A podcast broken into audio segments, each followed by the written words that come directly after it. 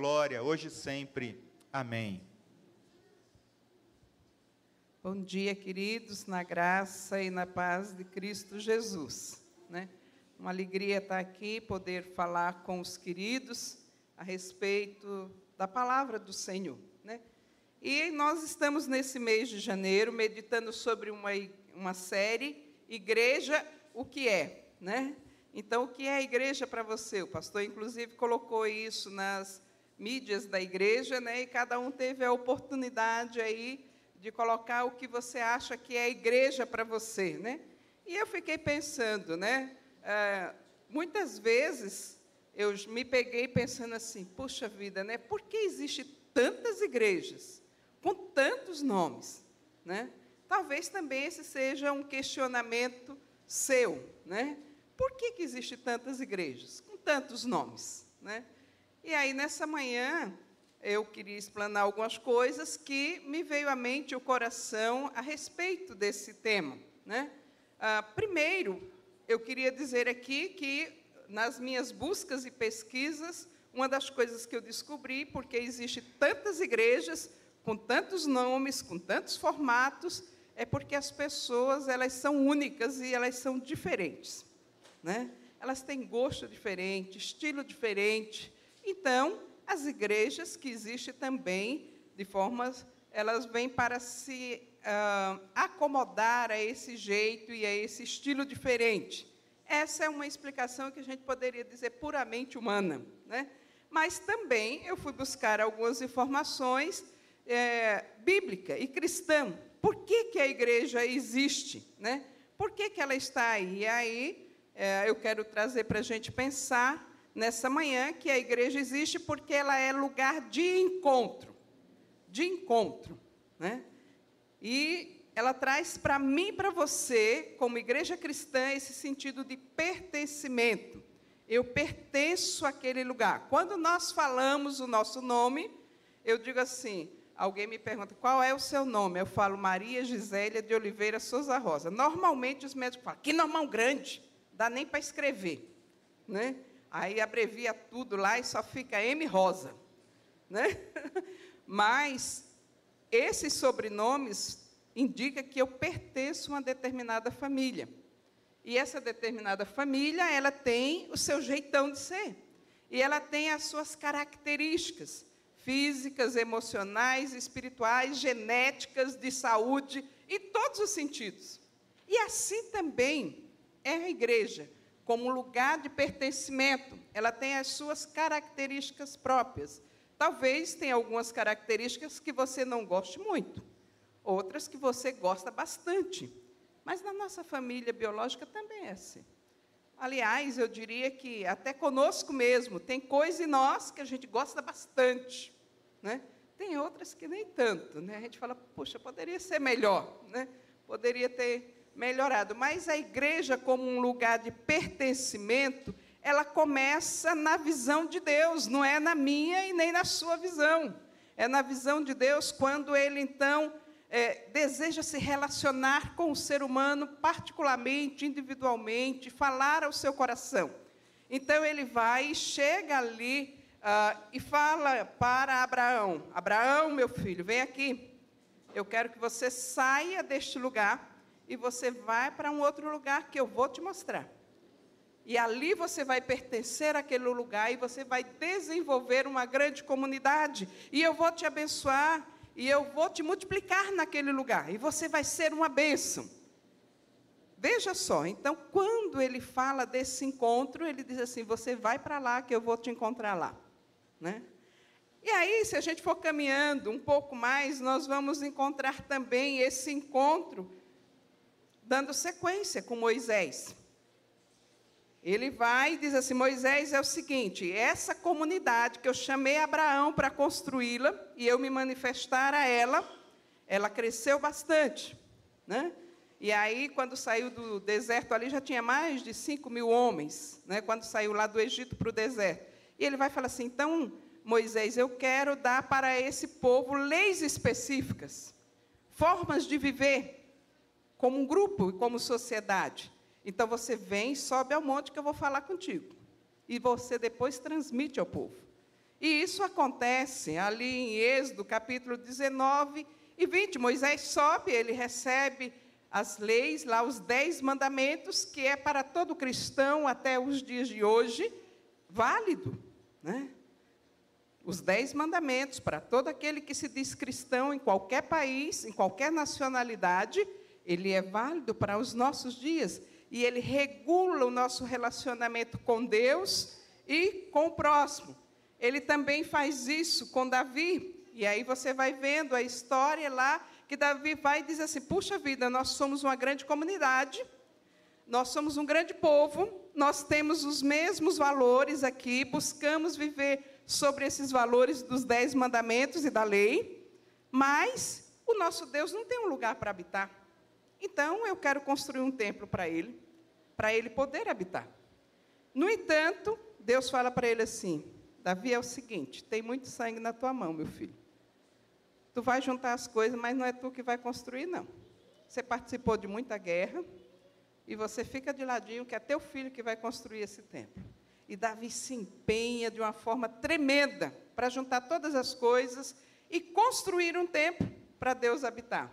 E aí nós encontramos ah, depois Davi consagrando esse templo. Davi não, Salomão consagrando esse templo que ele construiu ao Senhor e aí diz então o texto bíblico que quando ele vai ali para consagrar, lá em 1 Reis, capítulo 8, versículos 10 e 11, quando está tudo pronto, tudo construído, e ele vai consagrar aquele templo junto com o povo, a glória do Senhor se manifesta naquele lugar, e aquele lugar fica cheio de fumaça como simbolismo da presença de Deus no encontro com o ser humano naquele lugar. Então, queridos, nós podemos nessa manhã pensar algumas coisas. Por que tanto templo? Por que tantas igrejas? Por que tantos nomes? O próprio Jesus, ele mesmo se utiliza desse templo que foi construído por Salomão e conta o relato de Lucas no capítulo 2, 41 a 52, que ele vai junto com seus pais quando tinha só sete anos de idade e aí acontece algo muito inédito, né? Os pais deles ali em caravana, como todo bom judeu, ah, vai e está lá no templo, depois sai e Jesus fica lá no templo. Três dias depois é que os pais de Jesus se encontram de novo com ele. Ele foi esquecido, vamos dizer assim, pelos seus pais no templo, e quando seus pais chegam e dizem assim: mas, meu filho, o que, que você está fazendo aqui? Por que, que você não acompanhou a caravana? Por que, que você não veio conosco? O que, que você está fazendo? E aí ele fala assim: Eu estou no lugar certo. Estou na casa do meu pai, onde me convinha estar. Né? É interessante a resposta de Jesus sobre essa questão do templo e a importância de um lugar para pertencer. E ele ensina também os seus discípulos. Nós podemos também encontrar. Ah, uma prática que acontecia ali no templo, que foi estabelecida pelo rei Ezequiel, que cinco vezes acontecia turnos de oração no templo. Então tinha o serviço do templo, cinco vezes ao dia. E cada judeu, independente se ele ia no templo ou não, ele tinha essa prática de cinco vezes ao dia orar, ter um encontro com Deus. Então, o templo é um lugar que tem o seu valor, e nós podemos encontrar o seu valor em diversos textos bíblicos. E nós podemos encontrar também o nosso valor enquanto pessoa, quando nós frequentamos um templo, como esse aqui, e fazemos parte de uma comunidade como essa, e dizemos, pertencemos a tal comunidade. E aí vem esse valor de pertencer. Conheço Tiago, uma comunidade como a nossa, a gente se conhece, todo mundo se conhece pelo nome. E isso é um privilégio, porque tem comunidades imensas onde as pessoas não se conhecem. Aí tem, pode ter um serviço fantástico, né? mas as pessoas não têm essa coisa do conhecer pelo nome, e talvez esse senso de pertencimento ele seja meio que diluído em todas essas coisas. E eu quero convidar os irmãos para a gente ler um texto que vai falar um pouco sobre essa questão do templo, está lá em Atos, no capítulo 3. Nós estamos estudando essa questão ah, da igreja, o que é igreja, com base no livro de Atos, e eu convido você para lermos o texto que está em Atos, capítulo 3, o versículo 1 até o versículo de número 10.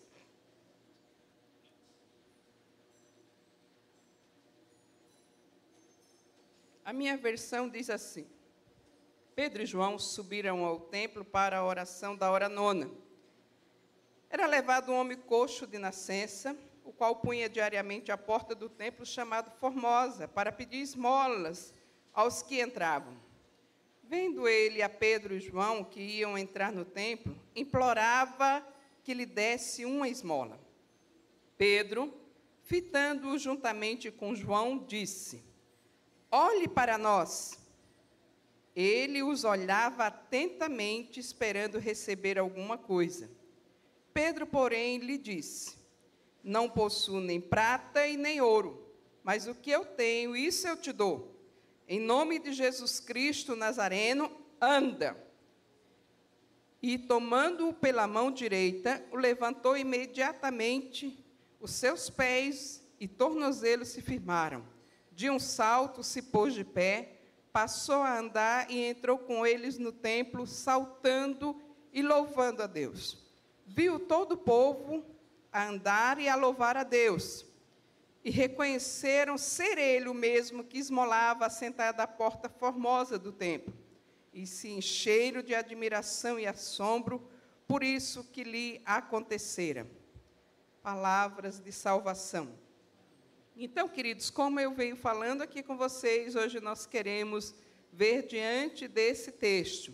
Igreja, lugar do encontro, encontro de expectativas humanas e divinas. E aí, eu quero começar por essa questão da expectativa humana, que ela sempre vai existir. E quando nós colocamos a nossa expectativa no outro, nós temos grande potencialidade uh, de nos frustrarmos, porque nós fazemos idealizações dessas expectativas. Mas, quando nós colocamos as nossas expectativas no lugar correto, elas podem trazer realmente assim um resultado fantástico. Então, a primeira coisa que nós encontramos aqui é Pedro e João nessa prática de ir ao templo. E eu fico pensando que Pedro e João não iam ao templo só porque era um costume, ou só porque era um hábito, mesmo porque existiam os turnos de oração, eles estavam indo com esse propósito ali. Então, existia, havia uma expectativa no coração de Pedro e João para chegar até o templo. E eles então vão nessa expectativa com a seguinte mensagem, eu imagino na cabeça: o que Deus está reservando para nós agora na hora nona da oração lá no templo. Eu não sei como que você vem aqui na igreja, né? mas todas as vezes que eu venho aqui na igreja, mesmo quando eu venho só mexer com as plantas, com as, os tecidos lá na sala de costura, eu sempre venho aqui pensando assim: o que Deus está reservando para mim nesse meu encontro ali? E é incrível, porque sempre Deus tem coisas novas para revelar. E muito mais ainda quando eu venho para esse encontro com Deus, no serviço a Deus. É fantástico. E eu fico pensando, né? A minha mente divaga pensando que Pedro e João estavam ali com essas expectativas. O que será que Deus já reservou para nós nessa hora nona de oração? E lá vão os dois ali ao templo e com essa, esse intuito de orar. Quando eles então chegam ali na porta, né, para subir, e tinha uma escada, né, eu fico imaginando aquela escada, os dois subindo, tinha ali um homem que estava sentado.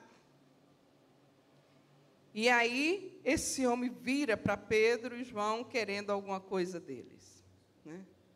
Talvez Pedro e João, como muitos, passaria de largo por esse homem. Nem sequer iria ver que ele estava sentado ali. Já era hábito daquele homem pedir as coisas para as pessoas. Mas alguma coisa acontece ali, porque Pedro e João estavam com uma expectativa do que Deus iria fazer naquele tempo de encontro. E é muito importante, quando nós vamos ao encontro com Deus, nós equalizarmos as nossas expectativas à vontade de Deus. Porque às vezes nós chegamos num ambiente, chegamos num lugar e nós queremos que a nossa expectativa seja satisfeita. Talvez de um louvor assim de show, né? talvez, é, sei lá, de um tapete vermelho lá na entrada, né, Eliezer? O Eliezer com a cadeirinha já esperando ali, e o bracinho, venha que eu vou te introduzir. Bom, eu não sei qual é a sua expectativa quando você vem a esse lugar.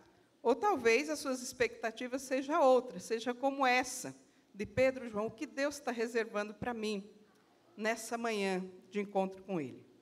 É importante a gente pensar nisso. E aí, quando a gente pensa que essas expectativas aqui, ela tinha a ver com oração, eu quero dizer aqui que a oração ela é esse diálogo, né, entre o ser humano e Deus, onde você fala e também você aguarda uma resposta. Porque se for só você falando, não é diálogo, é monólogo. Você tem que falar e aguardar a resposta de Deus. E eu costumo dizer que o culto em si, ele é também esse tempo onde você fala quando você canta, mas também ele é esse tempo que você recebe um toque aqui na oração, você recebe um toque, talvez, da palavra que modifica as suas expectativas. E você sai desse lugar diferente. Se você veio com o coração aberto para o novo que o Senhor queria fazer ou quer fazer. Eu acho interessante a gente pensar nisso, porque as expectativas nossas, quando elas vão se tornando habituais, né, ela, se, ela cria um hábito na nossa vida. Se você vem aqui todos os domingos e tem um domingo que você não vem, você sente falta, porque isso virou um hábito na sua vida. Né? Se você vem só uma vez no ano, você nem sente tanta falta. É um programa que de vez em quando eu apareço, né? Mas se você cria esse hábito semanal, você vai sentir falta. E a oração é assim. E Daniel estava falando aqui das torres, dos tempos que a gente quer implantar aqui e ter de encontro da comunidade presencial na oração. E as torres, a gente coloca lá, faça ou escolha aí o seu turno de oração. Talvez você fale assim, esse povo, esses dois pastores aí, só fala disso, né? Pois eu quero dizer que no tempo de oração, o mínimo que pode acontecer com o seu coração é ele sair em paz. É o mínimo que pode acontecer. Você chegar ali, colocar todas as coisas que está te preocupando, que está te angustiando, e o mínimo que vai acontecer é o seu coração sair em paz. Mas tem muito mais coisas que você pode colocar ali naquele tempo. Então, quando nós estabelecemos as torres de oração semanalmente, e você pode escolher um dos turnos de oração, que são 24 horas de oração, tem o propósito de se tornar um hábito na vida de cada um de nós. Aí talvez você fale assim, mas uma hora é muito tempo, Gisele. Pois então, eu quero te dizer que Jesus falou que uma hora era o mínimo. Né? E era cinco vezes ao dia que eles oravam, uma hora. Pense, então são cinco horas de oração por dia de prática dos judeus. Talvez você fale assim, mas os judeus, eu não sou judeu, então está tudo certo. Mas você pode desenvolver esse hábito. E está lá a torre, se você quiser, você pode se inscrever e você começa então a desenvolver esse hábito. E eu normalmente faço assim. Eu fico naquela expectativa, eh, me preparando para aquele tempo. O que será que Deus vai hoje colocar para me orar, além dos pedidos que estão ali? Né? E tem manhã, tem madrugadas que Deus me traz assim coisas tremendas em relação à vida de cada um dos irmãos aqui, em relação às realidades da vida da igreja. E quem acompanha lá as torres é, eu normalmente deixo registrado essas questões, que estou orando por isso, isso e isso. Né? Sempre você vai ver alguma coisa assim, foi aquilo que o Espírito me levou naquele tempo, além dos pedidos ali. Mas eu me preparo com essa expectativa. O que Deus vai trazer nessa madrugada de oração em relação à vida dos irmãos, em relação à nossa comunidade? Você também pode fazer isso. Nós temos também, de vez em quando, lançado a oração do meio-dia. Também é para se tornar uma prática. Talvez você está naquela semana com diversos desafios, as coisas dando errado, o negócio parece que você vai para um lado e as coisas fogem para o outro. Você fala assim: meu Deus, o que está acontecendo? E é o momento de você parar e você falar com Deus. Olha, isso tudo está me agitando, Deus. Eu preciso de é, é, centralidade aqui para saber o que eu vou fazer. Então, um hábito de oração, ele te ajuda a centralizar e te ajuda a afinar com os propósitos de Deus. E assim, então, nós encontramos aqui esses dois homens com esse hábito, que você pode pegar para você ou não, né? Que você pode, então, aí é, descobrir as coisas que Deus tem. E no meio dessa trajetória, eles encontram aqui esse homem que é coxo, e esse homem tem um pedido para fazer. Ele também estava ali no templo. Olha que coisa interessante, que eu e você podemos observar aqui no texto. Pedro e João estavam indo ao templo para orar.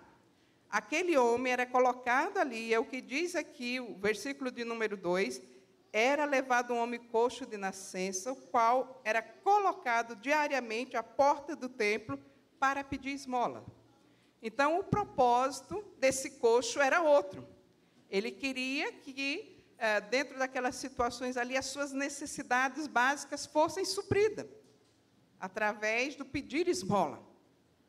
Você percebe que a expectativa de Pedro e João era uma com o templo, a expectativa desse coxo era outra. Ele queria suprir aquilo que era ordinário na sua vida.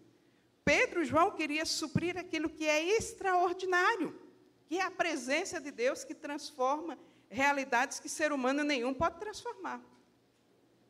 E aí, então, nós também podemos parar aqui e ver em qual dessas condições nós estamos e pensar assim: aonde eu me encaixo aqui na minha vinda ao templo?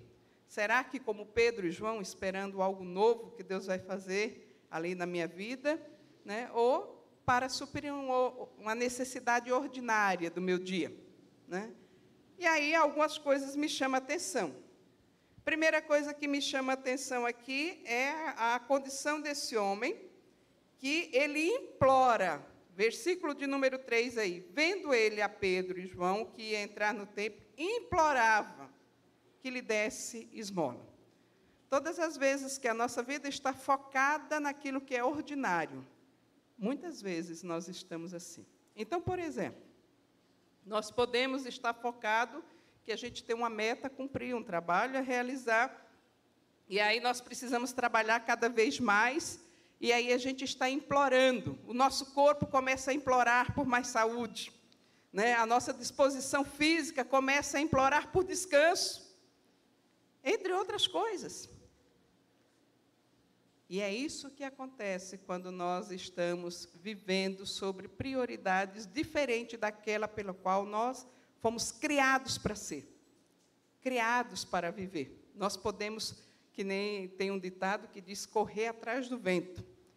Se você está apenas correndo atrás de necessidades ordinárias, eu quero te dizer que você vai se cansar muito e implorar muito. E o seu corpo também vai implorar que você pare com isso, porque ele não foi criado para isso. A sua alma vai te pedir: não faça isso, porque você não foi criado para isso. Eu não estou aqui advogando que você não deva trabalhar. Eu não estou aqui advogando que você deva ser alguém encostado de modo nenhum. Mas que a Bíblia te chama como cristão, para você viver o extraordinário de Deus. E o extraordinário de Deus começa pela minha e a sua identidade. E a minha e a sua identidade, ela foi gerada pelo Senhor, quando criou a mim e a você com necessidades específicas, inclusive da adoração a Ele. E Ele criou a mim e a você de uma forma muito específica, quando Ele criou eu e você como imagem e semelhança dEle. Nós não fomos criados como as árvores, nós não fomos criados como os animais, mas nós somos criados como imagem e semelhança dele. Para quê? Para que ele pudesse habitar em nós. Para que ele pudesse ser glorificado na nossa vida. Mas sempre que eu e você esquecemos da nossa identidade e buscamos viver o ordinário, nós vamos nos cansar. Então, Pedro e João sabiam dessa sua identidade. Tanto é que ele vira ali para aquele coxo, e eu acho fantástico isso. Pensa na cena, se coloca no lugar de Pedro e João, E aí você está chegando aqui na igreja, tem alguém ali na porta, a pessoa vira para você e te pede: me dá uma esmola. E qual é a resposta aqui de Pedro e João? Primeira coisa que Pedro e João olham para essa pessoa. Ele olha para esse coxo. Muitos de nós estamos aí na nossa correria do ordinário, correndo para fazer coisas e não paramos para olhar aquilo que está em nossa volta. E aí esquecemos que Deus nos fez com pausas, com tempo, esquecemos da nossa identidade e vamos naquele frenesi. E quando percebemos, as coisas próximas de nós estão tudo acabada, tudo quebrado, né? e não sabemos nem por que, que está acontecendo isso. Porque estamos buscando a nossa identidade, talvez em coisas, e não no próprio Senhor. E não em quem nos criou para ser. E aí, ele vai e diz assim: olha ele, olha que coisa interessante, olha nos olhos e diz assim: olhe para nós. Talvez você dissesse assim: nossa, que coisa esquisita, né? Ele estava querendo que aquele coxo olhasse qual era a condição que tinha Pedro e João. Quando eu e você fitamos as pessoas nos olhos, nós podemos ver muitas coisas que estão visíveis e que não estão visíveis. Por exemplo, hoje pela manhã, eu cheguei ali no portão e eu falei assim, Eni, o que, que você tem? Está com a carinha tão abatida? Eu só pude enxergar isso porque eu olhei para Eni. Eu poderia ter passado, oi, Eni. Mas quando eu olhei para Eni, eu consegui perceber isso. Quando nós nos olhamos um ao outro, nós conseguimos perceber como o outro está. E às vezes, muito mais do que a roupa bonitinha ou a maquiagem que esconde o que está por trás. E esse é o convite aqui de Pedro e João. Olhe para nós. O que as pessoas têm visto em você? Você tem convidado as pessoas para olhar para você? Você tem parado primeiro e olhado as pessoas e depois convidado as pessoas a olhar para você? Esse é o convite aqui de Pedro e João. E aí ele vai e diz para aquele coxo: Eu não tenho nem prata e nem ouro. Mas o que eu tenho eu te dou. E queridos, talvez a gente possa pensar assim: por que, que ele disse isso? Ele queria exatamente que esse coxo via o que estava além daquilo que é aparente, além daquilo que é ordinário, que era a presença de Cristo Jesus na vida de Pedro e João que era o seu crescimento em Cristo Jesus e que poderia transformar a realidade daquele coxo. E aí nós encontramos aqui também uma outra parte que a gente poderia dizer assim: olha, as pessoas podem olhar para mim e, dependendo do dia, ver que eu estou mais alegre ou menos alegre. Não é verdade? Daniel acabou de pedir oração pelo Zé Roberto aqui, por mim, elas podem olhar e ver isso. E eu acho incrível quando Paulo fala assim: essas circunstâncias, essas coisas, elas não são para acabar conosco. Nós podemos passar por todas elas, mas elas não são para acabar conosco. E aí nós encontramos lá em 2 Coríntios, quando ele diz aos Coríntios, no versículo 10 do capítulo 6, assim: Olha, eu estou entristecido, mas eu estou sempre feliz pobre, mas enriquecendo a muitos, nada tendo, mas possuindo tudo. Isso tem a ver com identidade em Jesus. Eu posso passar por todas as circunstâncias, mas se Ele é o meu centro e eu sei aonde eu estou firmado, eu posso passar por todas as coisas. Eu posso ter momentos lá e momentos aqui, mas isso não me destrói. E eu posso perceber as outras pessoas que estão no meu entorno e eu posso ir além daquilo que é a minha realidade daquele momento. E ofertar aquilo que eu tenho de melhor. E Pedro e João fazem isso. Ele olha para esse homem e ele oferta então ali a presença de Deus que vem ao encontro daquele homem. Quando ele olha ali para aquele homem, e ele diz para ele olhar para ele, ele diz assim: Eu não tenho nem ouro nem prata mas o que eu tenho eu te dou. E aí eu quero que vocês leiam comigo aqui, versículo de número 6.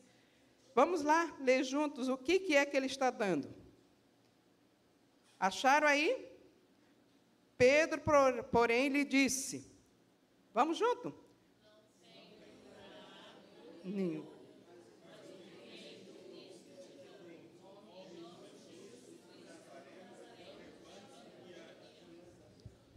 Que coisa tremenda, né? Será que a gente poderia, assim como presbiteriano bom, dar um glória a Deus?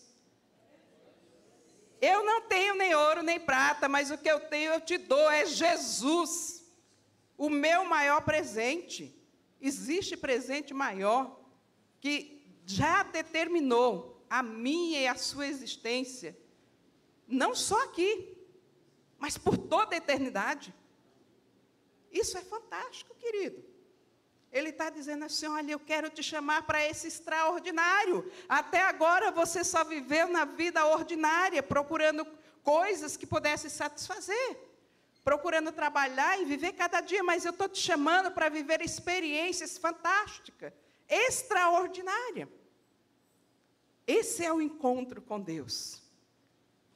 E aí, então, não somente ele diz isso para ele, mas tem um outro ato que eu acho fantástico aqui nesse texto, porque ele estende a mão para aquele coxo. E ele pega aquele coxo pela mão. Ele não somente dá uma ordem, levanta e anda, mas ele estende a mão.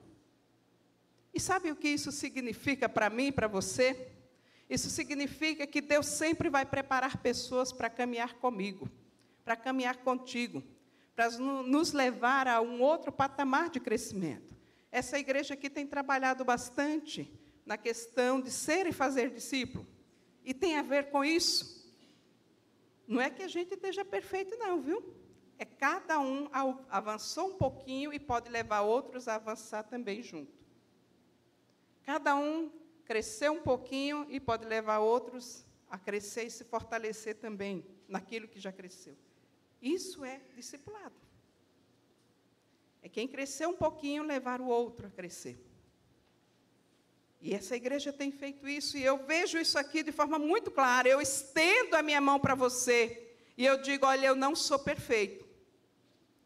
Eu estou trabalhando nesse negócio, até a volta de Cristo. Eu vou trabalhar com isso. Eu não sou perfeito. Mas a palavra de Deus ela é perfeita e ela existe aqui, ela vai existir em toda a eternidade. Eu ainda não alcancei isso daqui não, mas eu estou buscando isso daqui. Mas você também pode buscar junto. Vamos lá? Vamos caminhar junto? Dar a mão significa isso. E aí esse homem que estava aqui sem andar, ele se levanta e aí eu acho incrível aqui a sequência dos negócios. Né? Ele se coloca imediatamente, se levanta, os seus pés e tornozelos se firmam. A caminhada com Jesus, ela vai assim, passo a passo. Você começa e aí você não sabe nem por onde que vai. É tanta coisa, talvez quando você participa de um culto assim, você diz assim: "Meu Deus, que negócio estranho é esse?" E o povo levanta, e o povo senta, e o povo lá para frente, e o povo volta, e, e continua. Que negócio esquisito. E aí, com o passar do tempo, você fala assim: ah, agora eu já entendi. Olha que legal. Cada uma dessas partes aqui do culto tem um propósito. E com esse propósito eu cresço. Isso tem a ver com firmar os pés, os tornozelos, os joelhos na caminhada cristã, no dia a dia, nos desafios que nos, nos cercam. E esse homem, então, ali, ele se levanta e coloca agora uma coisa que ele pode fazer por ele mesmo.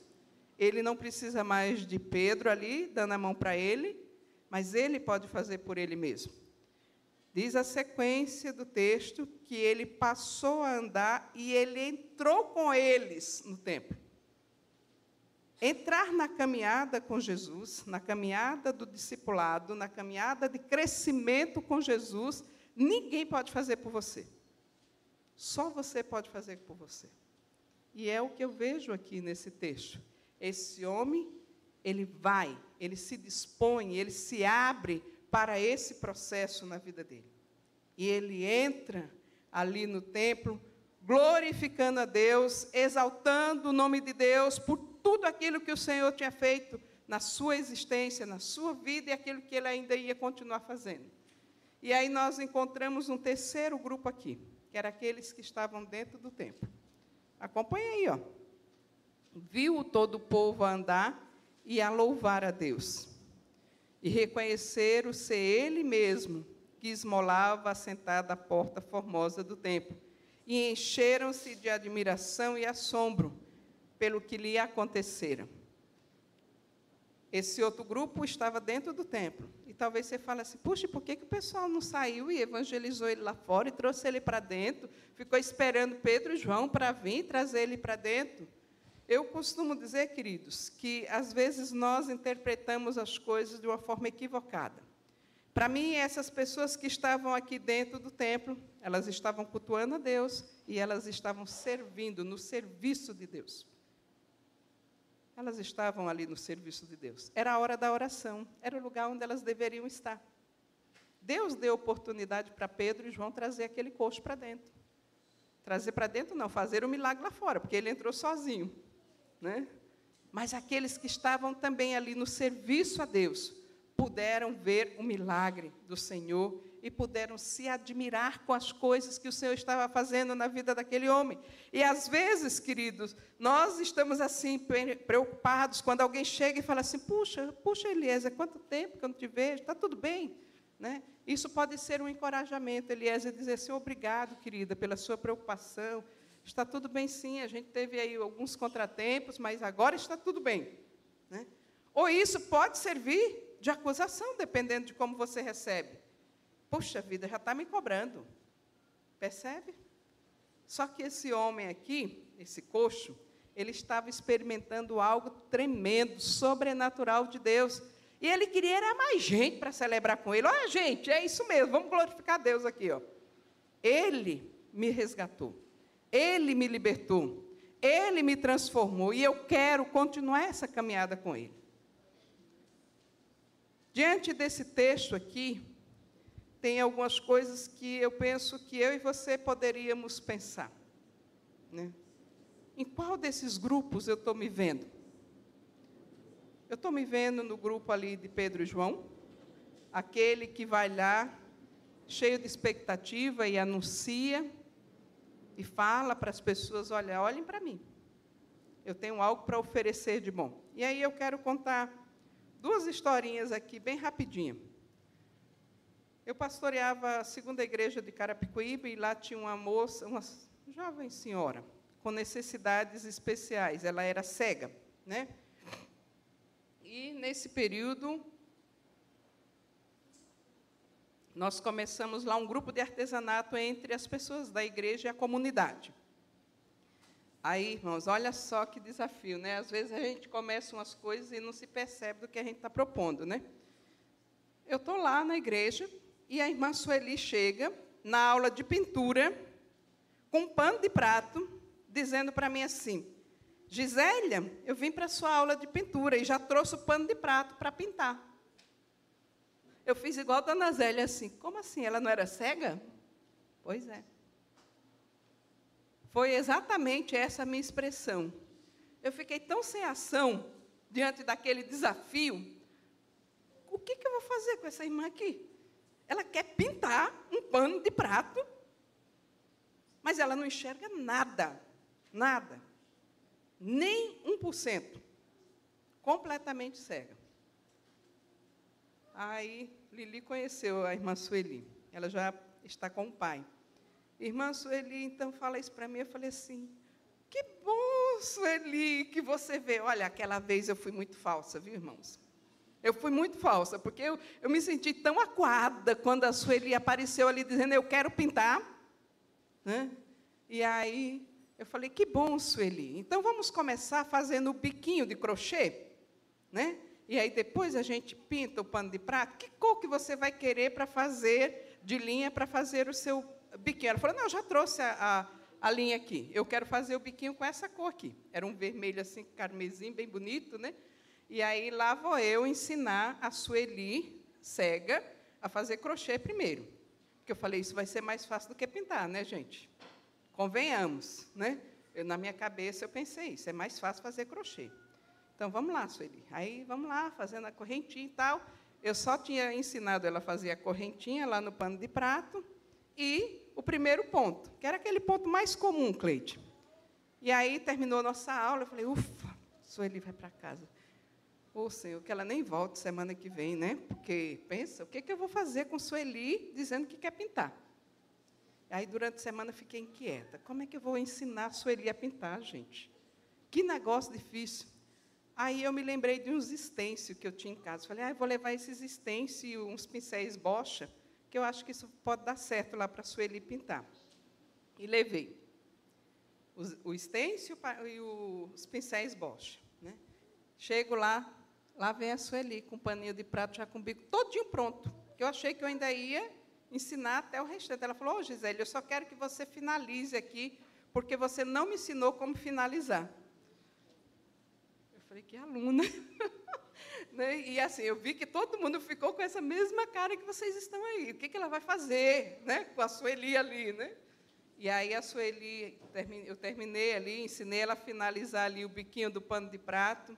Eu falei: Olha, Sueli, eu trouxe aqui uma ferramenta que eu acho que pode dar certo para você pintar. Aí eu dei o stencil, ele é feito de aquele material que a gente faz raio-x, e ela trabalhava no raio-x aqui é, do Hospital das Clínicas. Ela falou, ah, eu conheço esse material. Aí ela foi passando os dedos, e ela falou, ah, eu gostei, que tem flores. E eu falei assim, caramba, ela sabe até qual que é o desenho, né? Ali do, do negócio. Eu falei, sim, Sueli, tem flores, eu acho que vai ficar linda as suas flores. Vamos tentar pintar as flores? Como é que a gente vai fazer? Você vai pintar, você vai molhar aqui o pincel e vai pintar aqui dentro de onde está o stencil. Ela falou, não, Gisele, isso não vai dar certo, porque eu quero saber quais são as cores que eu vou pintar. Falei, meu Deus, é cada semana um desafio maior, né? Aí eu fui e falei assim, tá, Sueli, como é que você faz para ver as cores na sua casa? A mulher era cega, né? Como é que você faz? Ela falou, não, eu vejo com os dedos. Né? Aí eu fui falei, não, então o que, que você sugere? Ela falou, não, eu vou pintar com os dedos. Então ela pegou aquele stencil e ela começou a pintar com os dedos. E eu coloquei lá as tintas naquele local onde você coloca a tinta, separado, né? E a Sueli ia pegando ali e ia pintando. Quando terminou ali, antes de terminar, um pouco antes de terminar, e ela foi bem rápida, ela foi e falou assim: Ah, eu, eu fui ousada. Falei, Ixi. ela falou assim: ah, eu fiz um quadro para minha uma moldura para o meu, as minhas flores aqui, porque eu não gosto das coisas voando não. Eu falei, olha, que interessante, né? Que ensino para mim, né?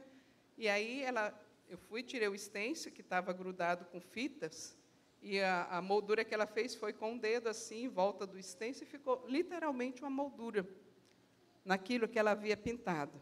Gente, aquilo me encantou do jeito que eu chorei na hora. Eu falei assim, gente, como pode a gente ser tão limitado? Tão limitado quando você olha para você e você fala assim, gente, eu não tenho nada. E muitas vezes nós olhamos para nós assim, eu não tenho nada para oferecer. Pedro e João disse o contrário. Olhe para nós. Olhe para nós. Nós temos o melhor a oferecer. Era isso que Pedro estava dizendo ali. E foi tão interessante, porque depois daquele episódio ali, Sueli passava nas mesas e dizia assim: Olha, pinta direito que eu estou vendo, hein? E eu rachava o bico, né? Como que ela estava vendo? Né? Ela era cega. Mas aquilo foi fantástico. Aquilo foi extraordinário. Para mim, então, muitas vezes você pode achar assim: eu não tenho nada, por que, que eu vou me aproximar das pessoas ou trazer algumas coisas para alguém? Você tem, queridos. Se Cristo já te alcançou, Ele é o teu Senhor, você tem o maior tesouro da sua vida. E isso você pode ofertar. Isso você pode chamar e convidar as pessoas que estão no seu convívio e dizer: olhe para mim. Eu sou cheio de falha, mas eu tenho um presente especial para te dar. E esse presente é Jesus. Essa semana eu fiz isso aqui embaixo na hidroginástica. Uma mulher lá no banheiro, lá, a gente se vestindo, ela começou um assunto, falou que era espírito e tal. Começou dizendo que ela voltou para a ginástica porque estava com crise de ansiedade. E aí eu fui falei para ela assim: você pode é, fazer um exercício de respiração, e eu anexo a esse exercício a espiritualidade. Quando eu falei isso, ela falou: Ah, você é espírita? Eu também sou. Eu sou kardecista. Falei: Não, eu sou evangélica. Né? Aí ela foi e falou assim: Ah, tá. Mas como é que você faz isso? Eu falei: Eu anexo um texto bíblico. E aí eu usei o Salmo 23, que eu falei aqui domingo passado, o primeiro versículo. Eu falei: Por exemplo, esse salmo. Então, eu fico pensando e respirando profundamente, e é assim que eu venço as minhas ansiedades. Que o Senhor é o meu pastor. E Ele não vai me deixar faltar nada. Eu não tenho que ficar aflita pelas coisas que estão em minha volta. Ele vai resolver junto comigo. Ele vai me dar direção. E aí ela falou: Nossa, que interessante isso. Eu vou tentar essa experiência. Eu falei assim: tenta. A semana que vem a gente se encontra de novo por aqui. Né? Eu estou indo embora. Tchau, tchau. Eu deixo esse presente para você. Ele pode ser o teu pastor. E você pode decidir que ele seja o teu pastor. Né? E fui embora. Né? Essa semana eu vou encontrar ela lá de novo para ver o que, que aconteceu né, com aquela mulher. Nós temos oportunidade de dar o melhor que tem em nós, que é Cristo Jesus. Mas talvez você esteja na condição do coxo. Na porta, não entra. Né? Eu até que eu entro meio forçado aqui, né, porque alguém me arrasta para dentro. Mas você pode experimentar alguém olhando para você nessa manhã. E o próprio Jesus está neste lugar, olhando para você e dizendo assim: você pode entrar. Eu estou te convidando. Entra. Celebra. Vive a festa que eu já preparei para você. Vive o extraordinário que eu já preparei para a tua vida. Você não precisa continuar na condição que está. Eu te criei para algo maior. E é isso que ele está dizendo para você nessa manhã. Ou talvez você está aqui, nesse lugar, como nós estamos, vendo essa pessoa entrar, celebrando a Deus, glorificando a Deus. E você pode dizer, de fato, Deus tem feito coisas poderosas. Eu tenho visto, eu tenho experimentado o poder de Deus, à medida em que eu sirvo o Senhor. Eu não sei qual é a sua condição e qual condição você gostaria de estar, mas Ele te chama para estar nessa condição que hoje você gostaria de estar. Vamos falar com Ele?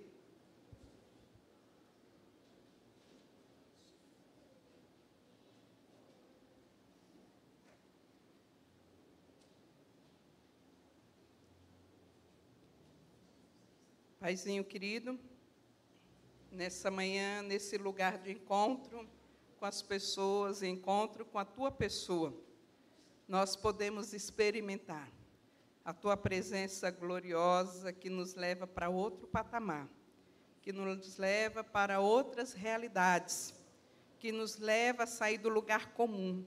E nessa manhã, nós apresentamos diante do teu altar a vida de cada irmão e irmã aqui e pedimos que o teu Espírito Santo, que é aquele que fala profundamente aos corações, possa mesmo visitar o coração de cada irmão e irmã, visitar o coração de cada um que está aqui dentro dessa casa, aonde o Senhor está, e fazer e realizar esse processo de transformação.